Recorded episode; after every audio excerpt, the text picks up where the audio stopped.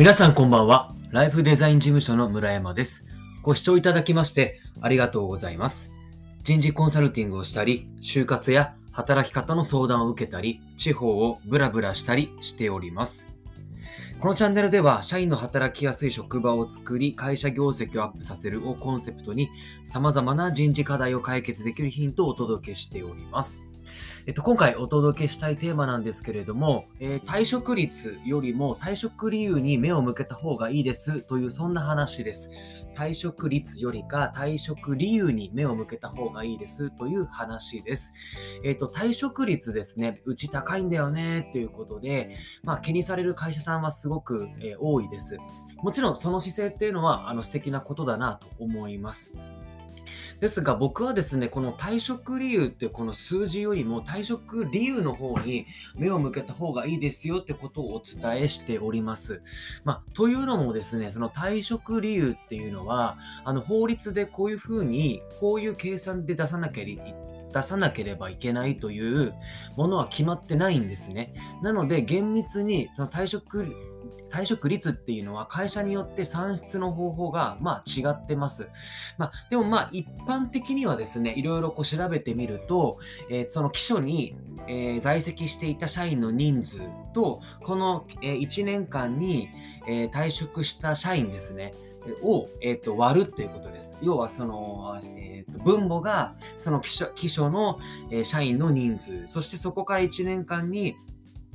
退職した、え人数を分子としてそれを割り算すると、え何パーセントかっていうのが、まあ、それを一般的に使離職率として使っている会社さんが多いですね。で、あと業界によっても様々です、その離職理由あ離職率は。どうしてもサービス業とかだと大体17.6%とかっていうふうに、えー比較的高い数字で言われておりますし、あとはそうですね、うんと、電気とかガスとか水道とかインフラに関することだと4.1%っていう数字が一応その厚労省の統計ででは出ておりますが、これもですね、やはりあくまで厚労省の取ったアンケート結果なので、まあ、答えていない会社さんも多いじゃないですか。というところで、この離職率っていうのはあくまで目安になっておりますし、あとは、えっと、どうしてもベンチャー企業とか、あとはそうだな、変化の激しい会社さんだと、比較えー、と離職率が、まあ、上がる傾向もあったりします。どうしても会社の変化についていけないという理由で退職をしてしまうということもあるし、あと方針が変わったりとかもね、することによって離職をするっていうこともありますから、あくまでこの離職率っていう数字はですね、僕は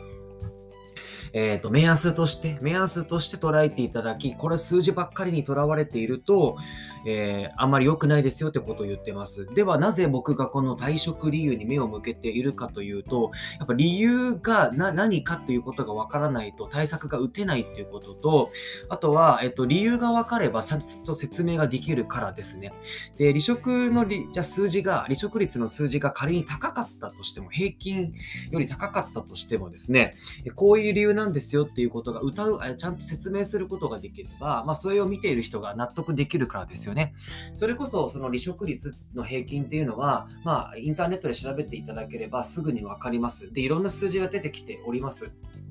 で、その目安の数字よりも高かった場合でも、このうちは実は、まあ、今こう設立して5年経ったところで、まあ会社のいろんな方あの方向性の変化だとか、えーがあったがために、どうしてもそれに、えーと賛同できできない方が、えー辞めてしまったことが多かったんだよねとか、まあ、いろんなその理由ってあるじゃないですか。というのを説明することができれば、えー、とそれ外の外部の人はあなるほどと納得できるし、まあ、今後はあの会社としてこういう方向で突き進んでいくし、今のところその方向性というところいうところは変わりはないから、まあ、あの離職率はは下がっていくだろうとか、あとはこういう変化のある会社だからそれに賛同していただける方であれば定着はできるっていうことも説明できれば、えーおのずとその社外の人は納得できるかなと思います。なので、この離職率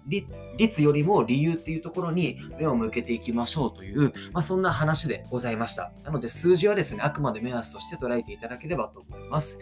はい。では、え今日はそんな話でお届けしてまいりました。この放送を気に入っていただけましたら、えチャンネル登録をしていただけるると嬉しいです。また、えー、概要欄に僕の事務所の公式 LINE、URL 貼っておりますので、そこから友達登録をしていただきますと、えー、採用に役立つ資料をダウンロードできたり、僕に直接質問やご質問をしていただくことが可能です。はい。では、最後まで聞いていただきまして、ありがとうございました。えー、今日も素敵な夜をお過ごしください。ではまた。